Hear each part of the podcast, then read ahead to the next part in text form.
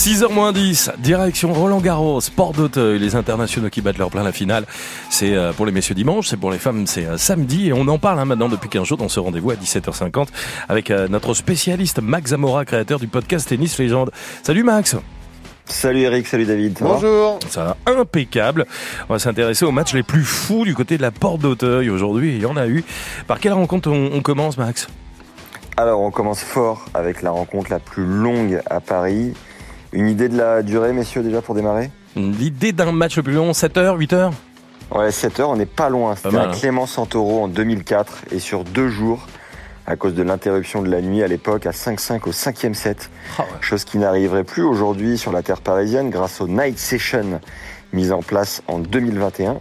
Alors Santoro, le magicien, s'impose 16-14 et ce match devient alors le plus long de l'histoire du tennis en 6h33. Boum Oh Et sachez que depuis l'année dernière, il y a le super tie-break en 10 points à la fin du cinquième set, donc à 6-6. Ah, c'est 6 Donc il n'y- il n'y aura plus jamais ce genre de score interminable. Moi, Bon. j'aime pas perso, mais bon.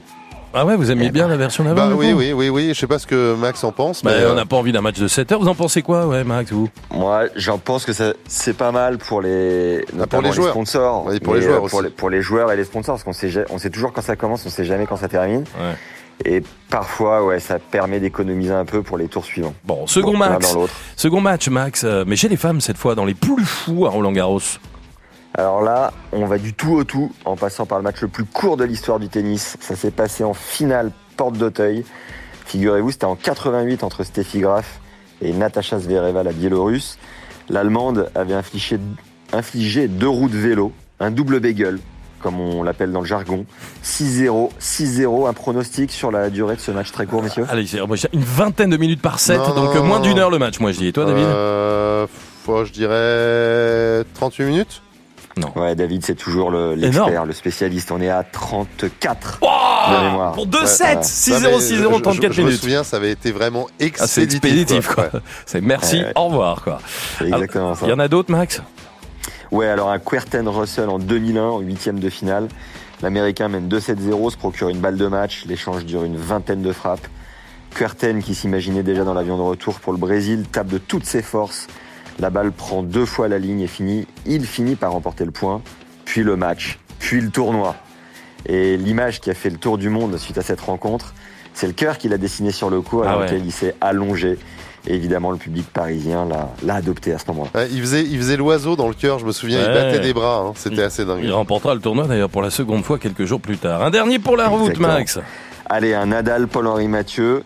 Historiquement, c'est le match le plus long de l'histoire de Roland Garros, mais en 4-7 seulement, et près de 5 heures. Polo était si proche et à la fois si loin de l'emporter contre le Mallorquin, 14 fois vainqueur à Paris, rappelons-le. Allez, conclusion donc de ces matchs du jour et puis euh, la feuille de match finalement, ce qui se passe en ce moment sur le terrain. Oui, donc aujourd'hui, c'est les demi-finales dames. Et c'est historique puisqu'il y a une brésilienne, Béatrice Haddad Maia, contre la tenante du titre, Iga Swiatek. Donc c'est un petit peu plus tard dans l'après-midi. Et de l'autre côté, on est au troisième set en ce moment entre une Tchèque, Mukova, 43e mondiale. C'est la surprise de la quinzaine, qui est face à une des femmes en forte du moment, Arena Sabalenka, qui, euh, tout comme la polonaise, s'installe en patronne actuellement sur le circuit. Max Là, en ce moment, 3-2, grosse bataille. Vous n'aurez pas oublié de nous parler de votre euh, match là avec une autre légende brésilienne aujourd'hui? Et ben voilà, vous avez de la mémoire et ça me fait plaisir. Ce matin, j'ai tapé la balle avec Gouga et sachez que je lui ai refait faire le cœur. Alors par coquetterie, il n'a pas fait l'oiseau dedans, n'en déplaise à David, Mm. mais c'était un grand, grand moment, exceptionnel. Merci Max Zamora d'avoir été avec nous, franchement. On vous retrouve demain pour euh, la dernière. Enfin, évidemment, vous serez là ce week-end, mais dans le 16-18 euh, semaine. On vous retrouve demain à 17h50. L'auteur euh, voilà, du podcast T10, légende spécialiste de Roland Garros. Merci Max Zamora d'avoir été notre invité sur France Bleu. Et à demain.